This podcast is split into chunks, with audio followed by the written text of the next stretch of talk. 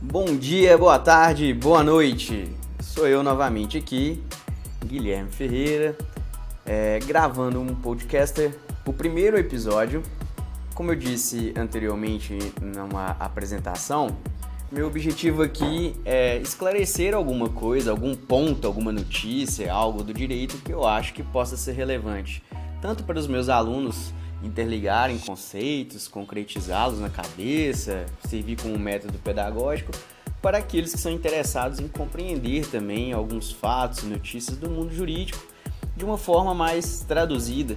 Nós que do direito temos uma linguagem muito fechada, cheia de palavras em latim, e algo que exclui aqueles que realmente deveriam entender de tudo que está acontecendo na sociedade. Então, nesse sentido, é, peço vocês aí que se gostarem dessa ideia, sigam aí o canal.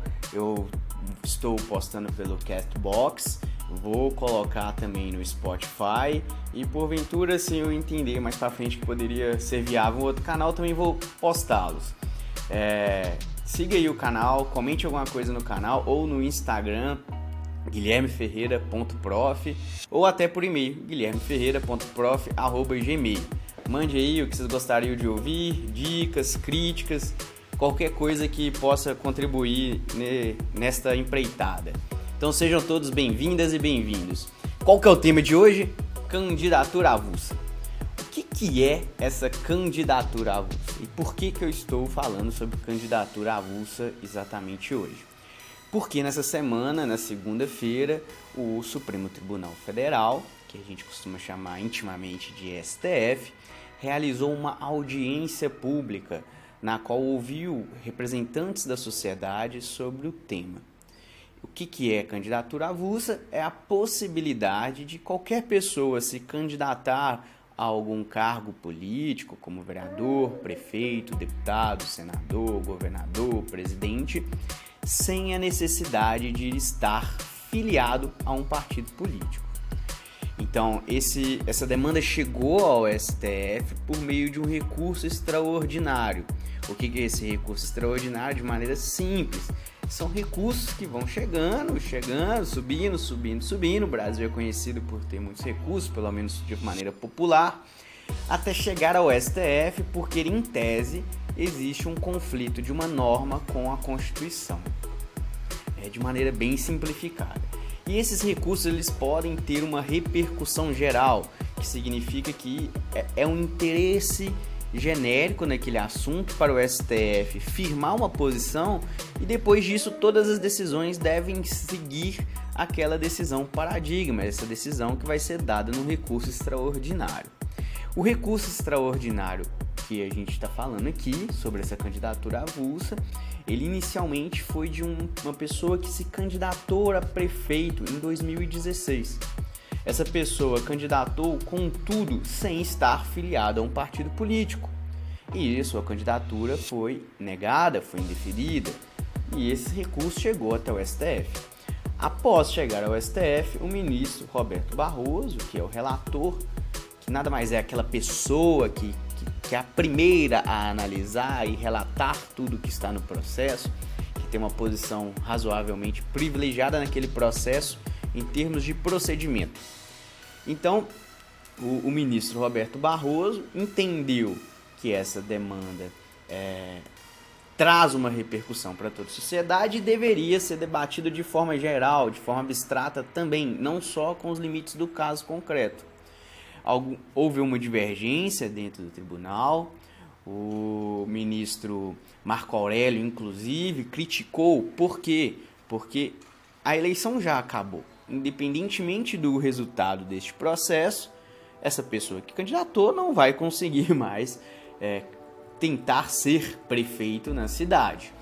É, o ministro Roberto Barroso rebateu, falou que é um caso que precisa ser debatido pela sociedade e foi admitido o recurso, repercussão geral e agora teve essa audiência pública para decidir. E aí, no Brasil, é possível ou não candidatura avulsa? E qual que é o problema jurídico disso? Ou seja, um ministro não pode, da sua cabeça, em tese, decidir algo sem ter uma norma para se fundamentar, para se basear.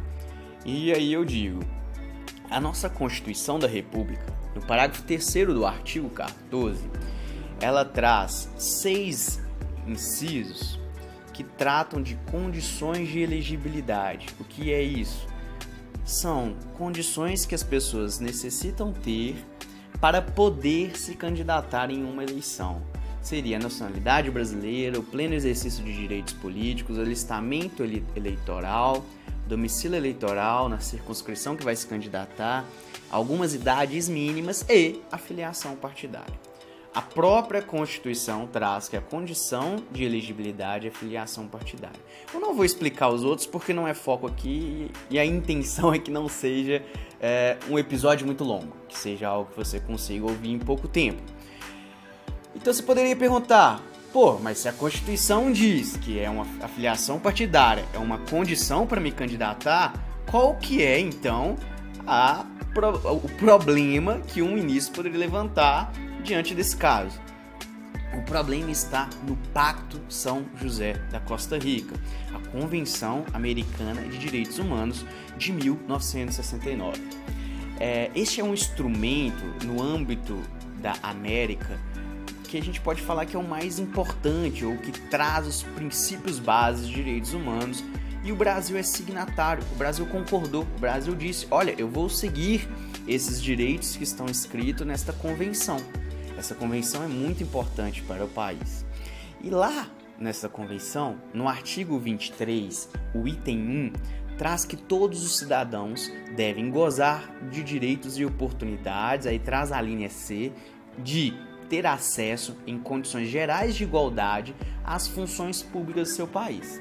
Olha, está falando de funções públicas de maneira geral está dentro de direitos políticos que as pessoas têm, as pessoas desses países que assinaram o tratado. Então, todas as pessoas têm que ter livres condições e condições de igualdade para, para tentar funções públicas. E a gente pode dizer, olha, os cargos políticos são funções públicas. E logo em seguida, o item 2 deste mesmo artigo 23 diz que a lei pode regular o exercício dos direitos e oportunidades, de que está falando esse inciso anterior, exclusivamente por motivo de idade, nacionalidade, residência, idioma, instrução, capacidade civil ou mental ou por uma condenação em processo penal.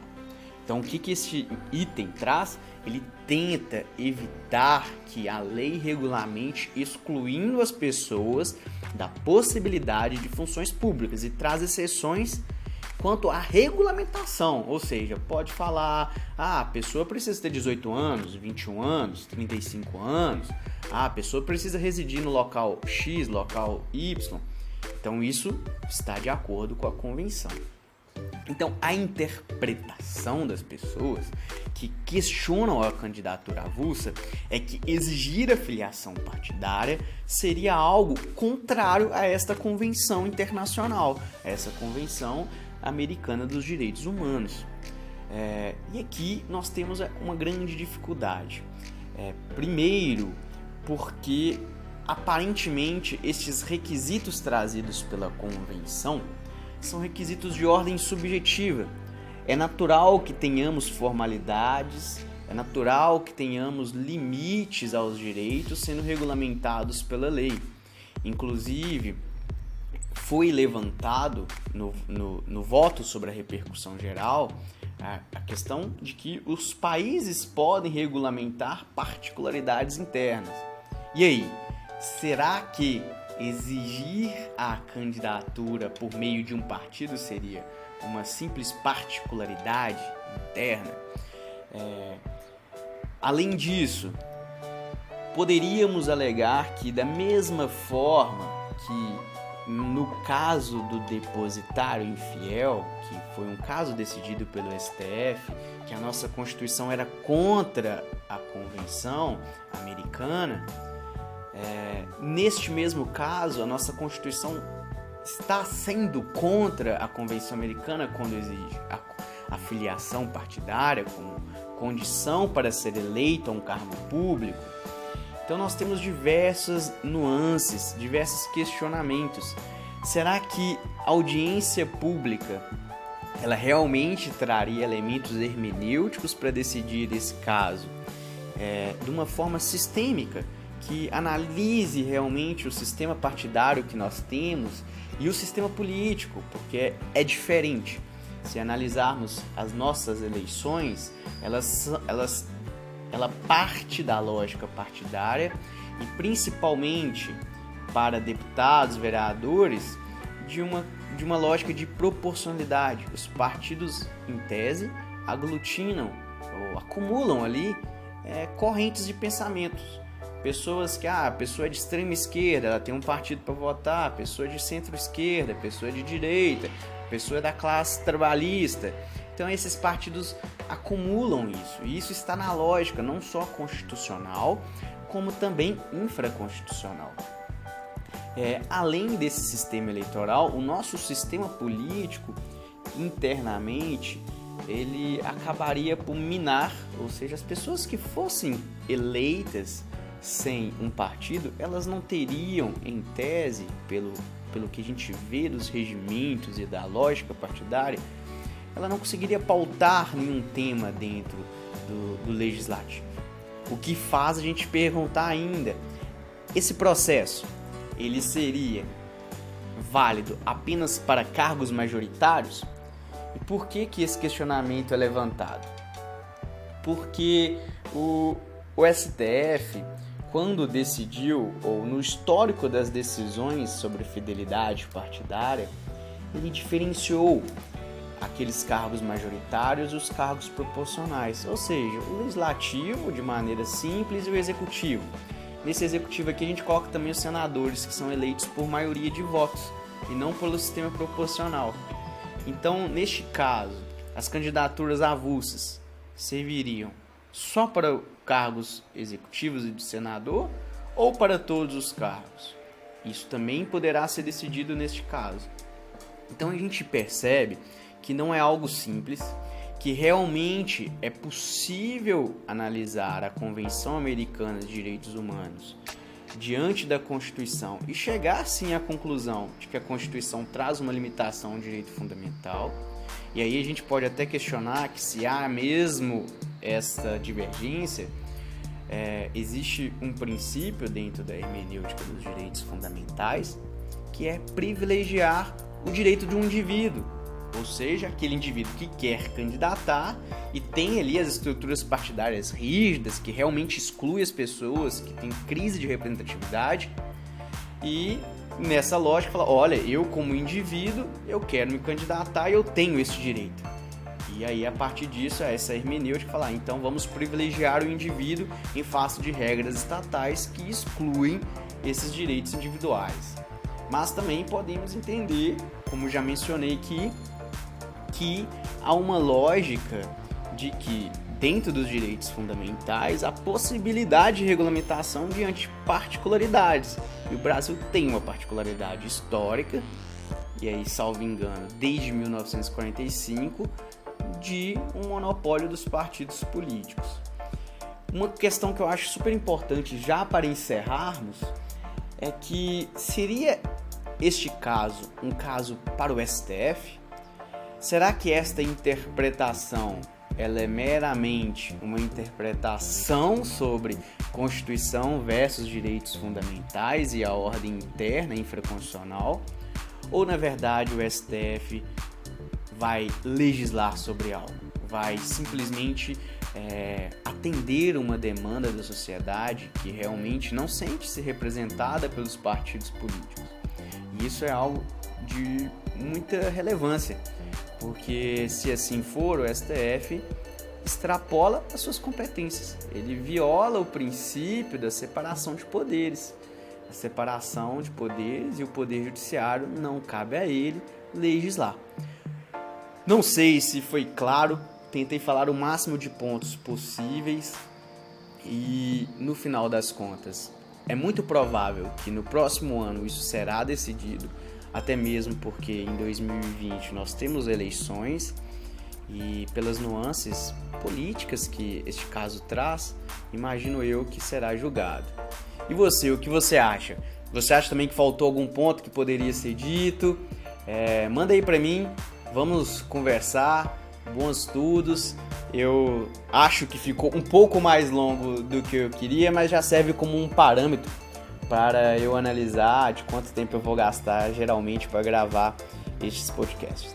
Tranquilo, pessoal? Uma boa semana a todos. Só para situar, inclusive, hoje é dia 15 de 12 de 2019. Pode ser que daqui 5 anos alguém escute esse áudio e pareça totalmente anacrônico. Será que daqui 5 anos estará vigente em nosso país?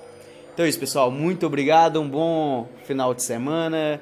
Um abraço a todos. Tchau, tchau.